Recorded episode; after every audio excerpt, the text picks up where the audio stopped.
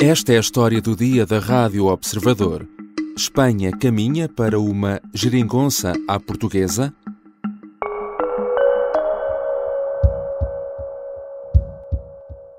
Majestad el Rey, finalizadas las consultas con los representantes de las fuerzas políticas presentes en el Congreso y que han querido acudir a esta cita y de acuerdo con lo previsto con nuestra Constitución, me ha comunicado que su decisión, su decisión de proponer al señor Alberto Núñez Feijó como candidato a la presidencia del Gobierno. O argumento é este: um partido ganha as eleições, mas não tem uma maioria no Parlamento, nem mesmo contando com o apoio de outros partidos. Mesmo assim, o chefe de Estado propõe o líder do partido mais votado para primeiro-ministro. É essa a tradição. Podem estar a reconhecer este filme, mas não estamos em Portugal em 2015. Está a acontecer agora em Espanha. O rei decidiu dar a hipótese ao líder do Partido Popular, Alberto Feijó, para formar governo. O problema é que não chega a ter o apoio dos 176 deputados necessários para ter maioria. Pedro Sánchez, atual primeiro-ministro e líder do Partido Socialista Espanhol, garante que consegue ir mais longe, só que para já também não tem nada garantido. Como se vai desatar este nó político em Espanha? É possível repetir a experiência portuguesa de uma geringonça de partidos ou o mais provável é termos novas eleições?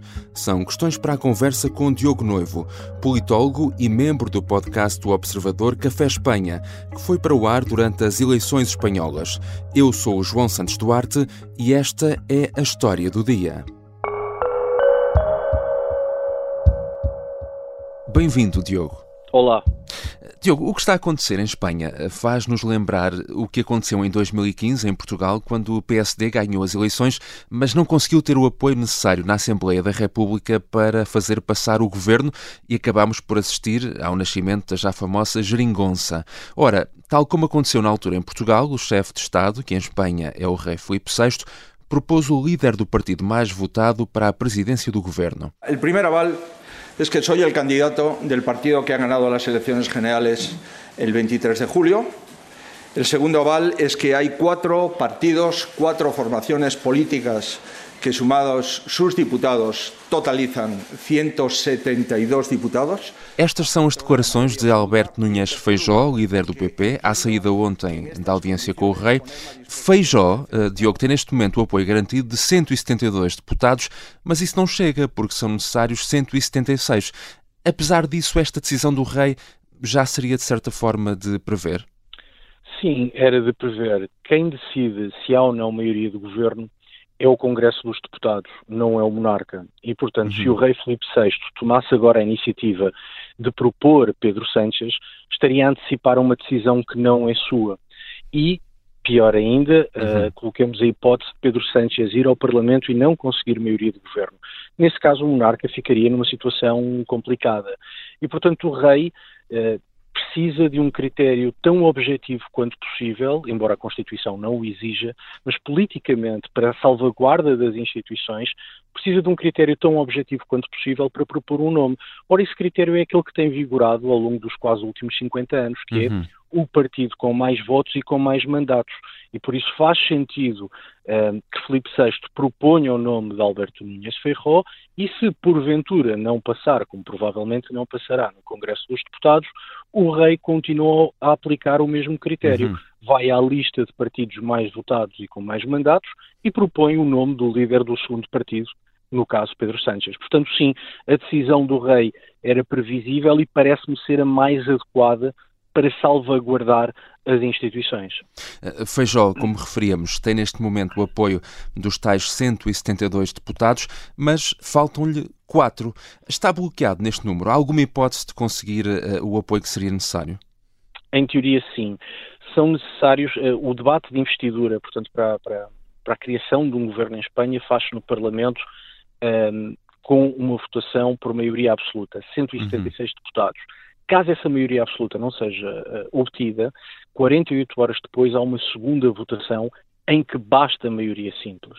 E, portanto, nesse caso, em tese, Feijó já teria condições para ser, uh, enfim, para tomar posse como uh, presidente do governo.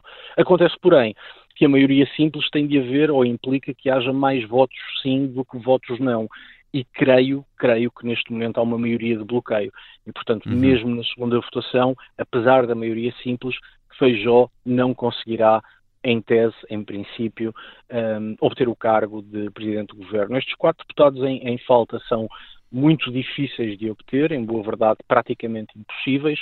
A direita espanhola alimentou e em grande medida ainda alimenta a ideia de quatro deputados socialistas uhum. enfim, furarem a disciplina de voto. Pedro Sánchez é um líder muito contestado dentro do Partido Socialista, não é um líder querido dentro do Partido Socialista, mas parece-me pouco provável um, que mesmo os socialistas não alinhados com Sánchez viabilizem um governo de Feijó e, portanto, diria que, à partida, estará de facto bloqueado nos 172 deputados.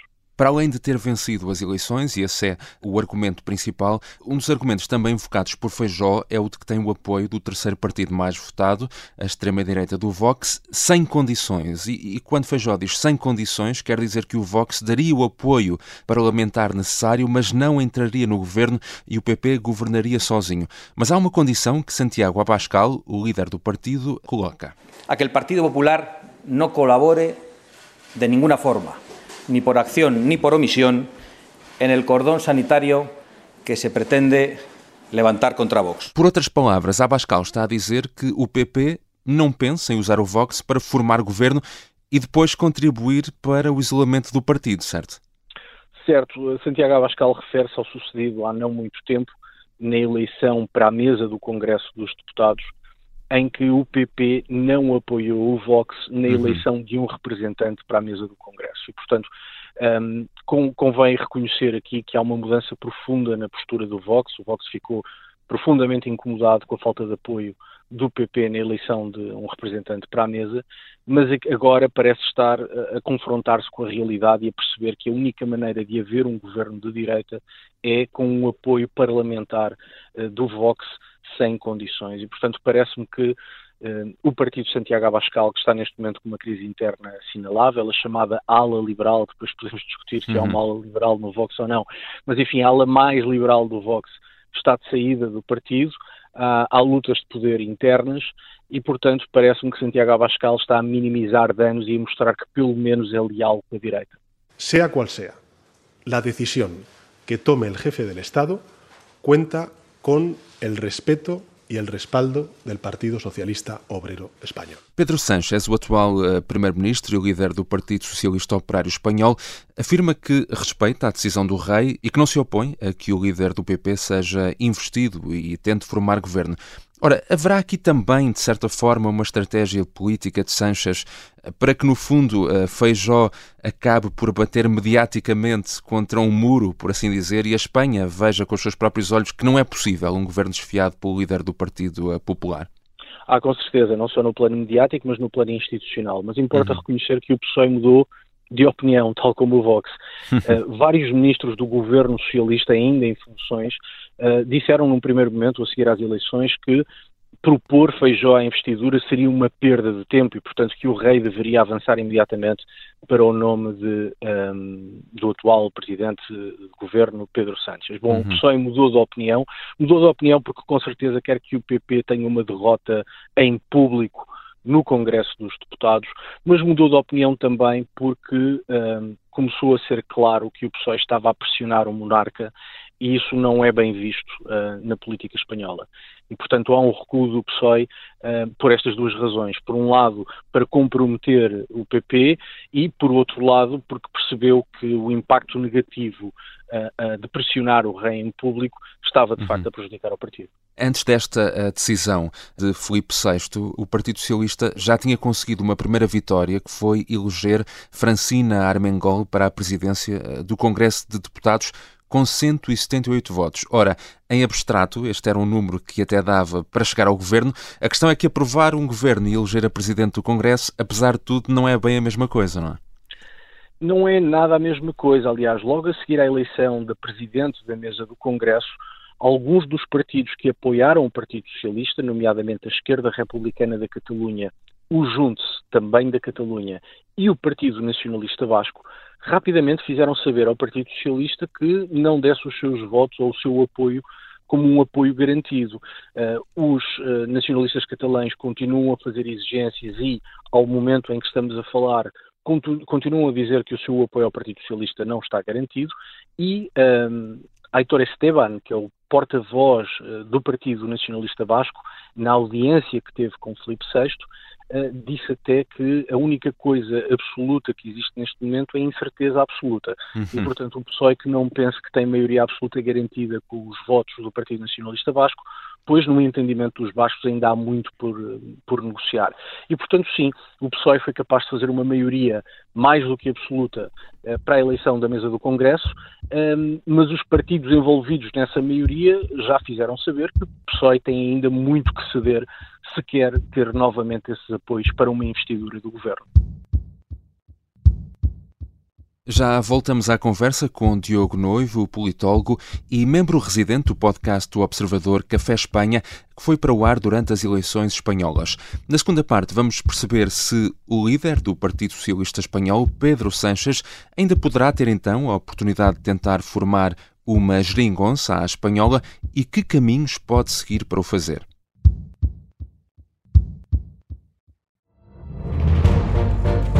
Esta é a história do padre obcecado com a infiltração do comunismo na Igreja que tentou matar o Papa em Fátima. Que raio de coincidência! No dia 13 de maio. E, a partir desse momento, o Papa Voitila nunca mais deixa de olhar para Fátima. Episódio 1 O Anticristo em Fátima. Matar o Papa é uma série para ouvir em seis episódios e faz parte dos Podcast Plus do Observador um novo episódio a cada terça-feira. Os assinantes do Observador têm acesso antecipado a todos os episódios desta série, já disponíveis em observador.pt. Os Podcast Plus do Observador têm o apoio da Kia. Estamos de regresso à conversa com Diogo Noivo. Antes de ser conhecida esta decisão um, de Filipe VI, Pedro Sánchez tinha também garantido um, ao monarca que tinha condições para ser investido como candidato à presidência do governo espanhol. E desde o Partido Socialista creemos estar em condições de aunar o respaldo parlamentario exigido, tal y como quedó acreditado la semana pasada en la constitución de la mesa y la presidencia del Congreso de los Diputados. Ora, Pedro Sánchez assegura que ainda consegue chegar aos tais 176 deputados necessários para apoiar um governo. Que apoios tem já neste momento o líder do PSOE e que apoios precisaria ainda de garantir para que isso pudesse mesmo ser uma realidade? Bom, neste momento, garantidos tem 152 deputados, que são os deputados do Partido Socialista e uh, de uma plataforma de esquerda radical chamada Sumar. Uhum. Precisa ainda dos apoios de nacionalistas bascos, de nacionalistas catalães, de nacionalistas galegos e de outros uh, pequenos partidos. E, portanto, é um bocadinho esse o caminho que Pedro Sánchez tem de fazer agora para conseguir reunir os apoios que lhe permitam um, uhum. governar, porque em termos de deputados garantidos, tem neste momento o PP mais deputados garantidos do que o PSOE. A diferença é que o PSOE tem capacidade, resta saber a que custo, mas tem capacidade para reunir mais apoios. E um dos apoios que Pedro Sanches precisaria para formar governo é o dos independentistas da Catalunha, que, no entanto, eh, querem vender caro eh, o seu apoio. Ora, para além de um referendo à independência, insistem na questão da amnistia. Que questão é esta? Bom, no dia 1 de outubro de 2017 houve um suposto referendo à independência na Catalunha. Esse referendo foi ilegal porque violou a Constituição, violou o Estatuto de Autonomia da Catalunha, violou o regimento do Parlamento catalão, violou decisões de vários uhum. tribunais, incorreu ainda em crimes de peculato e, portanto, uh, nesse dia, mais do que uma provocação política, houve de facto um conjunto de crimes cometidos com intenção. Os nacionalistas catalães, em troca do seu apoio ao Partido Socialista, exigem amnistias para os separatistas envolvidos nesta conjura em 2017. Claro, já estão a aproveitar e na lista de separatistas uh, amnistiar estão também alguns que uhum. tem condenações por processos de enfim, irregularidade documental e branqueamento de capitais, etc. Mas, no fundo, a amnistia é isto. Agora, a amnistia pode não ser constitucional e, além do mais, o PSOE, no passado, manifestou-se contra as amnistias fiscais. Ora, o princípio desta amnistia é igual ao de uma amnistia fiscal, uhum. o que uhum. significa que vai ser muito difícil para Pedro Sánchez conseguir a amnistia. De resto, Diogo, este é também um dos grandes argumentos invocados pelo líder do Partido Popular, Alberto Núñez Feijó, eh, que o eh, eh, Partido Socialista Espanhol teria de aceitar demasiadas contrapartidas e fazer demasiadas cedências para ter o apoio necessário para, para ser governo. Certo, e o Partido Socialista, nos últimos quatro anos, para governar, já fez várias cedências a nacionalistas bascos e catalães, atravessou, aliás, várias linhas uhum. vermelhas da política espanhola. E, portanto, para agradar novamente um, a nacionalistas bascos e catalães, teria que cruzar novas linhas vermelhas. E, de facto, esse é um dos problemas de uma eventual maioria de Pedro Sánchez. Mesmo que ela seja legal e constitucional, ela põe em causa o sistema político espanhol. Uhum. Nós, quando falamos em sistema político, estamos a falar basicamente de duas coisas. Um, o terreno de jogo, e dois, as regras desse jogo. Ora, Pedro Sánchez vai criar um governo apoiado em partidos que, de forma muito explícita, aliás, com uma enorme franqueza, reconhecem a sua vontade de acabar com Espanha tal como ela existe e reconhecem a sua vontade de acabar com a Constituição Espanhola. Uhum. O que cria uma situação bizarra de termos um presidente de governo a jurar lealdade à Constituição, apoiado por partidos que querem acabar com essa Constituição. E, portanto, além das inúmeras cedências que Pedro Sánchez terá de fazer, há com certeza um enorme, enorme desafio à solidez do sistema político democrático espanhol. Ora, neste grande puzzle partidário, há aqui também um caso que me parece interessante, que é da coligação canária, que tem apenas uma deputada, mas que já declarou que apoia formalmente o eventual governo do PP e, de resto, assinou mesmo um acordo nesse sentido. Só que tem uma posição ambígua, não afasta também totalmente a hipótese de apoiar um possível governo do PSOE caso esse cenário se venha a materializar. A posição não é inédita na coligação canária nem inédita na política espanhola. Os partidos regionalistas uhum. e alguns partidos nacionalistas entendem a sua relação com o governo de Espanha numa lógica de extração de cedências e, portanto, é-lhes relativamente indiferente saber se está à direita ou à esquerda no governo. O que interessa é perceber qual o candidato que vai ceder mais em prol da sua região. A coligação canária entende neste momento que é Núñez Feijó, mas tem também o discernimento de perceber que se Pedro Sánchez ganhar e, e acabar por ser primeiro-ministro, a coligação canária tem de ter boas relações com o governo em funções para, lá está, poder extrair vantagens, benefícios uh, do governo central. E, portanto, esta ambiguidade uh, funciona ou, ou, tem esta lógica subjacente e é relativamente normal na, na, enfim, no espaço dos partidos regionalistas. Eu acho que, eh, chegados aqui, então há uma questão que eh, as pessoas se podem colocar, que é eh, como é que vai funcionar agora o processo de investidura em Espanha. Se Feijó não conseguir mesmo ser eleito presidente do governo, o rei irá convidar o líder do segundo partido mais votado, Pedro Sanches, ou pode uh, convocar novas eleições, por exemplo? a Constituição não é clara mas evidentemente parece-me que o rei convidará uh, Pedro Sánchez para uh, se propor à investidura. E o processo será igual. Duas votações, na primeira votação tem de passar com maioria absoluta, se assim não for, na segunda votação, 48 horas depois, basta maioria simples. Agora, claro, a partir do momento em que há o primeiro debate de investidura, que será com o Feijó, começa a contar aquilo que em Espanha se chama cronómetro uh, democrático. Uhum. Portanto, o Parlamento tem dois meses para conseguir eleger um governo. Se assim não acontecer, Espanha volta às urnas. Obrigado, Diogo Noivo. Obrigado eu. Diogo Noivo é politólogo e é um conhecedor da realidade política espanhola. Esta foi a história do dia. Neste episódio usamos sons da televisão espanhola TVE. A sonoplastia é do Diogo Casinha, a música do genérico do João Ribeiro. Eu sou o João Santos Duarte. Até amanhã.